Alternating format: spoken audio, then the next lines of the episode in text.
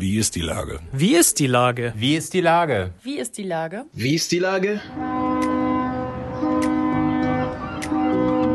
Der fast tägliche Podcast mit Lars Meyer. Wie ist die Lage? Unser fast täglicher Podcast als Kooperation mit der Mopo und der Gute-Leute-Fabrik spürt tagesaktuellen Fragen nach. Macher, Musikerinnen, Models, Mütter und Politiker – genauso wie Schwestern, Schweißer, Freiberufler oder Helfer, kommen knapp 15 Minuten zu Wort. Die Auswahl ist rein subjektiv, aber immer spannend und überraschend. Mein Name ist Lars Meyer und ich rufe fast täglich gute Leute an. Unser Partner, der das diese Woche möglich macht, ist das Planetarium Hamburg im Stadtpark. Herzlichen Dank. Heute befrage ich den Bezirksamtleiter des Bezirks Mitte, Falco Drossmann. Ahoi, Falco. Moin, Lars. Hi. Lieber Falco, Jan Delay singt auf St. Pauli brennt noch Licht. Wie viel Licht brennt denn tatsächlich gerade so? Also, ähm, der Verwaltungsbeamte würde jetzt sagen, dass die Wechsellichtverordnung von 1956 natürlich volle Gültigkeit hat und deshalb auf St. Pauli Tag und Nacht das Licht brennen kann, in allen Farben und Formen. Aber es ist natürlich als Bild gemeint und ehrlicherweise, wir sind unglaublich froh, dass St. Pauli wieder läuft, dass wieder Licht an ist und sind dabei, uns Stück für Stück der Freiheit auch zurückzuholen auf St. Pauli. Äh, insofern äh, bin ich guter Dinge, dass das Licht auf St. Pauli wieder brennt und auch leuchtend äh, an ist. Genau. Hat, hattest du schon mal anstrengendere Zeiten als jetzt in deiner Karriere? Ähm, also in, im, im Bezirksamt, ähm, ähm also ich würde das jetzt gar nicht als, als, als, also als angestrengte Zeiten sehen, das sind alles komplett neue Herausforderungen auch. Also eine Verwaltung oder auch eine Gesellschaft, eine Stadtgesellschaft, die auf so etwas einfach nicht vorbereitet war. Das war undenkbar. Ähm, also hätten wir im Januar darüber gesprochen, was auf uns zukommt, dann wäre ausgelacht worden und als, als Endzeitler irgendwie verlacht worden. Es, ist, es sind schon wirklich viele neue Herausforderungen, ähm, die auch wirklich bis an die Belastungsgrenze gegangen ist. Also bei vielen meiner Mitarbeiterinnen und Mitarbeitern. Mhm. Aber so wie du sprichst und äh, du sagst, du holst, ihr holt euch die Freiheit zurück, es mhm. ist ja noch lange nicht zu Ende, aber irgendwie hat man tatsächlich das Gefühl, dass alle jetzt gerade sehr lange erstmal einatmen und ausatmen. Ja, also das ist so. Man merkt auch, dass ähm, ähm also der Bezirk Hamburg-Mitte ist ja irgendwie nicht der größte und nicht der beste, aber mit Abstand der bunteste. Und wir erleben es an allen Stellen, dass ältere Menschen gehen wieder vor die Tür und junge Menschen wollen wieder feiern und wollen wieder in die Clubs und ähnliches. Und das ist ein enormer, eine enorme Lebensfreude, die da zurückkommt. Wo wir aufpassen müssen, das ist dann auch unsere Aufgabe, ist, dass diese Lebensfreude uns nicht wieder zurückwirft in eine Situation, wie wir sie vor drei, vier Monaten noch hatten.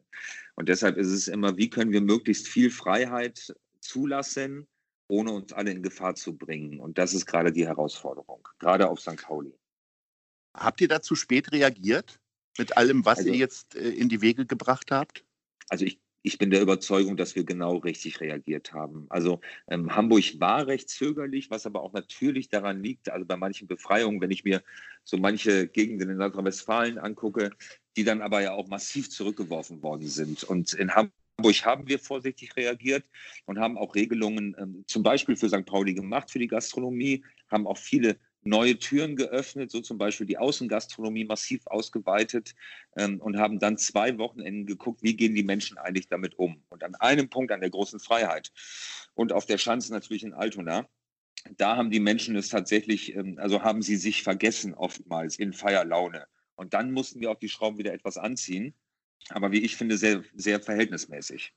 Lustigerweise meine ich, obwohl ich ja auch in der Schanze sitze hier und äh, meinte ich gar nicht äh, tatsächlich die Freiheiten, die ihr gegeben habt, sondern die Restriktionen, die möglicherweise zu spät eingesetzt haben, weil ich habe tatsächlich persönlich äh, auch äh, immer wieder gemerkt und gedacht, so am Pferdemarkt oder auf der Schanze, dass echt viele Leute sehr eng beieinander stehen und das mhm. schon relativ schnell im Mai, als alles gelockert wurde, wo ich so gedacht mhm. habe, na, da bin ich gespannt, wann die jetzt hier eingreifen und jetzt haben wir ja schon August. Ja.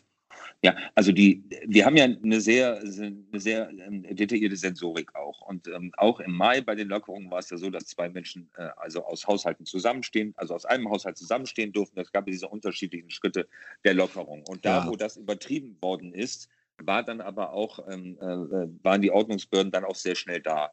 Und das Interessante ist ja in Hamburg, dass die Menschen auch unsere Maßnahmen verstehen. Und wenn wir sie dann ansprechen und sagen, ey, ihr seid hier einfach gerade zu viele und zu eng, äh, ernten wir auch großes Verständnis. Ja, stimmt, ihr habt ja recht. Wir haben halt gerade nicht dran gedacht und ähnliches. Ich glaube, man muss sehr genau äh, achten, also ins Verhältnis setzen, wann sind welche Maßnahmen aufgrund des Infektionsschutzes notwendig. Aber das sind auch alles Eingriffe in, in die Freiheit der Menschen. Und deshalb müssen wir da abwägen. Und deshalb, ehrlicherweise, machen wir auch die Maßnahmen, die wir jetzt machen, immer nur von Wochenende zu Wochenende, ähm, weil wir ganz viel auf die Eigenverantwortung der Menschen auch setzen.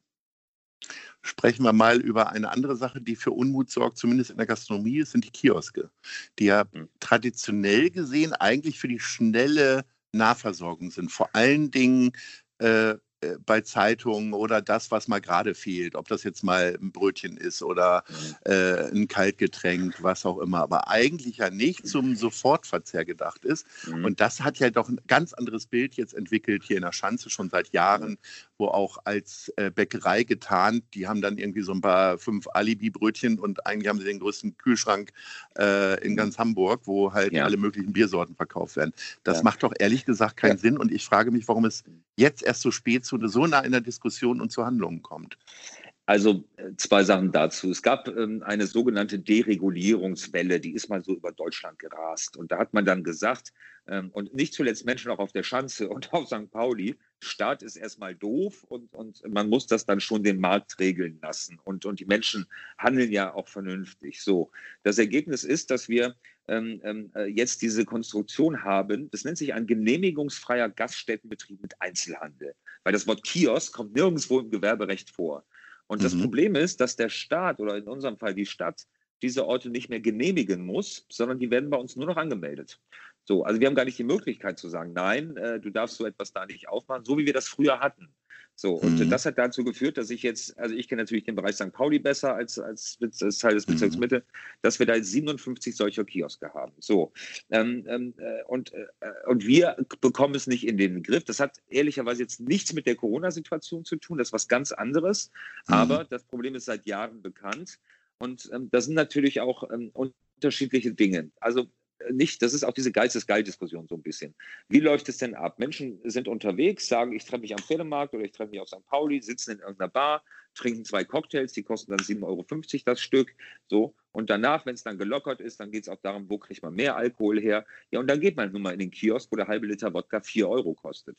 So, mhm. und, ähm, und, und, und, und, Du kennst dich Gewer aus. Ja, natürlich kenne ich mich aus. Und die Gewerbetreibenden, die Gewerbetreibenden in den Gastronomien zahlen natürlich Personal, zahlen Mieten haben ganz andere Auflagen. So, und das haben diese genehmigungsfreien Gaststätten mit Einzelhandel, Vulgo Kioske halt nicht. Und das ist eine massive Fehlentwicklung. Ich habe schon seit Jahren probiert, dem Einhalt zu gebieten, aber rechtsstaatlich ist es kaum möglich. Und deshalb gab es auch schon eine Entscheidung der Bürgerschaft, weil wir als, als Verwaltung gesagt haben, ihr könnt nicht von uns erwarten, dass wir das Problem angehen und uns aber nicht die Mittel in die Hand geben. So, das ist aber leider auch gescheitert, weil hier ist auch wieder Bundesrecht mit im Spiel. Äh, also das ist ein ganz großes Problem. Es ist eher ein, also auf der einen Seite ein Problem, die das mit Lautstärke zu tun hat, mit, mit vielen, vielen hundert oder tausend Menschen, die sich treffen. Auf der anderen Seite aber auch natürlich ein kulturelles Problem, weil St. Pauli zum Beispiel lebt ja nicht von riesigen Clubs, wie das in Berlin der Fall ist, sondern von vielen kleinen Läden, wo Live-Musik stattfindet und ähnliches. Das wird ja über die Getränkepreise refinanziert. So, und äh, wenn die Leute dann nicht mehr dahin gehen, also oder sich ihre Getränke woanders kaufen und dann wieder in, die, in diese Läden gehen, äh, dann nehmen die kein Geld mehr ein. Und das ist ein kulturelles Problem. Und deshalb appelliere ich auch hier ganz viel an die Eigenverantwortung der Menschen, ähm, dass die wirklich ihre, ihre Clubs, ihre Kneipen und ähnliches unterstützen und nicht die Tankstelle. Wie sehr kommst du eigentlich tatsächlich zu deiner eigentlichen Arbeit?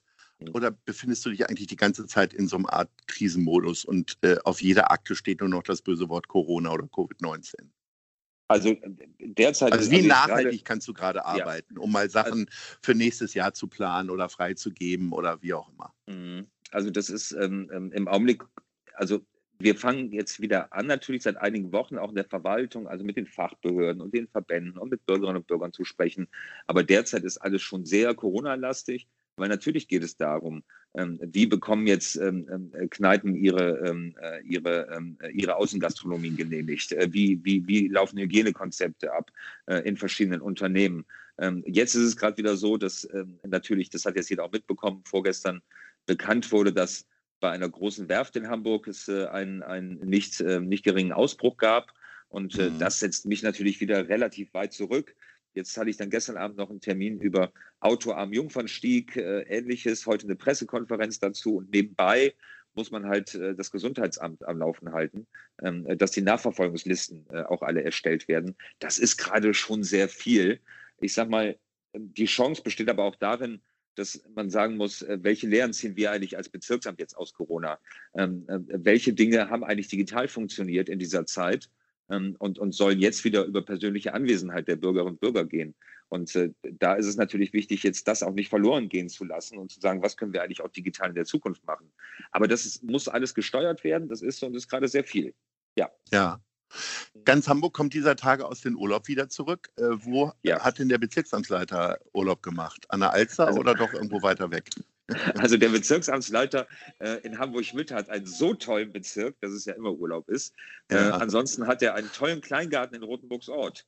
Ähm, ja. Und wann, wann, immer es möglich ist, äh, versuche ich natürlich äh, in meinen Kleingarten zu kommen. Aber das ist jetzt lange nicht möglich gewesen, weil ich natürlich auch die Wochenenden ähm, voll eingespannt bin. Ähm, äh, also derzeit äh, ist Urlaub eigentlich nicht, äh, nicht, also daran ist eigentlich nicht zu denken, wenn ich ehrlich bin. So. Und dann haben wir bei, was die Urlaub angeht, natürlich auch wieder Corona, das Thema der Urlaubsrückkehrer.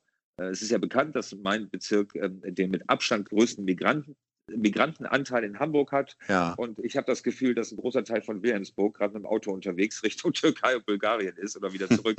so. Mhm. und, äh, und da haben wir natürlich kaum eine Sensorik, nicht? Also weil wir glücklicherweise ja keine Grenzkontrollen mehr haben innerhalb der EU. Ja. Ähm, und äh, wie geht, das ist noch so eine, so eine Unbekannte, nicht? Also alle reden ja über den großen Flughafen und ähnliches, aber ja. wie gehen wir eigentlich mit meiner Bevölkerung um? Die eigentlich selten mit, oder seltener mit dem Flugzeug, also mit, sondern eher mit vollgepackten Autos ähm, äh, darunter fährt. Das sind also Und was könnte jetzt eine Lösung tatsächlich sein? Werden jetzt alle Bullis irgendwie überprüft, die vollgepackt Nein, sind? Nein, dass wir, dass wir einfach auch in diesen, dass wir eigentlich auch in diesen, einfach auch in diesen Stadtteilen, in diesen Bereichen, mhm. und jetzt sage ich das nochmal, in, in, auch in manchen bildungsferneren Milieus, einfach äh, dafür werben, dass es wichtig ist, sich in Quarantäne zu begeben, wenn man zurückkommt. So, ähm, äh, also und und äh, also Corona ist in Kirchdorf Süd erst, erst mit deutlicher Verspätung angekommen, weil, weil wir es nicht geschafft haben, rechtzeitig also auch Aufklärung in unterschiedlichen Sprachen und ähnliches zu machen.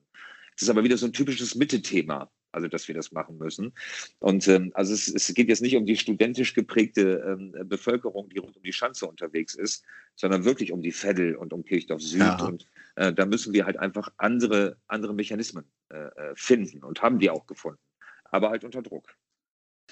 Du hast gerade äh, erzählt, dass du einen Kleingarten hast, was ich immer ja. mit großer Faszination betrachte, solche Leute, weil ich glaube, wenn ich so etwas hätte, wäre ich der Einzige, der einen Gärtner hätte, äh, weil ich überhaupt keinen Spaß, äh, aus meiner Jugend heraus musste ich immer Hecke schneiden und Rasen mähen, gar keinen Spaß daran habe.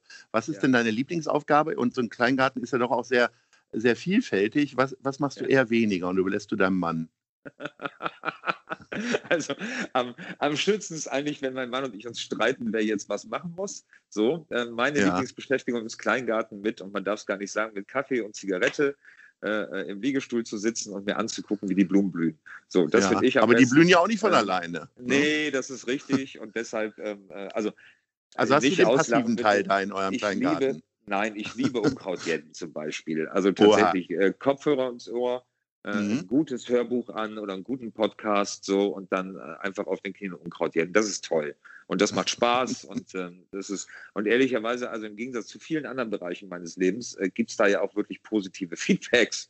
Also wenn man den Garten macht und, und, und sich gekümmert hat und sieht dann, irgendwann läuft man dann mal die Treppe runter und sieht, sieht, wie schön der aussieht und wie toll das geworden ist. Und dass diese doofen Zwiebeln, die ich letztes Jahr dann noch irgendwie gepflanzt habe, jetzt wunderschöne Blumen geworden sind oder, oder dass, dass ich die Kräuter oder dass die Blaubeeren endlich mal wachsen, so, oder dass mein Pflaumenbaum das erste Mal Pflaumen trägt.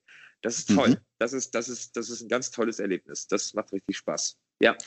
Da muss ich ja auch immer an so die Gemeinschaften denken, also die Gespräche ja. über die Hecke oder wie auch immer. Äh, ja. Wie sehr bist du denn immer in der Position des Bezirksamtsleiters mhm. oder bist du einfach nur der Falke mhm. und manche wissen gar nicht, was du da machst normalerweise? Also ja, also das, das ist natürlich so, dass ich da also auch im Kleingarten, die aber auch sonst unter enormer Beobachtung stehe. Ähm, so und ähm, das ist so und deshalb halte ich natürlich die Drittelregelung, also ein Drittel muss Nutzgemüse sein und so etwas, ein Drittel Rasen und sowas. Also das halte ich alles sehr gut ein. Mit meinen mhm. Nachbarn komme ich aber sensationell zurecht. Wir haben viel Spaß. Die Kinder sind mehr bei uns im Garten als nebenan. Äh, das ist wirklich toll. Ja. Sehr schön. Ja. Dann wünsche ich dir schön, viel Vergnügen weiterhin bei Kleingarten, den es gibt, ja. Dann wünsche ich dir viel Vergnügen ja. bei deinem Kleingarten mhm. arbeiten und aber ja. auch sonst immer ein, ein gutes Händchen bei deiner Arbeit im Bezirksamt Mitte. Lieber ja, Falco, danke. herzlichen Dank danke. und Ahoi. Danke, Ahoi. Tschüss, mach's gut, Klaas.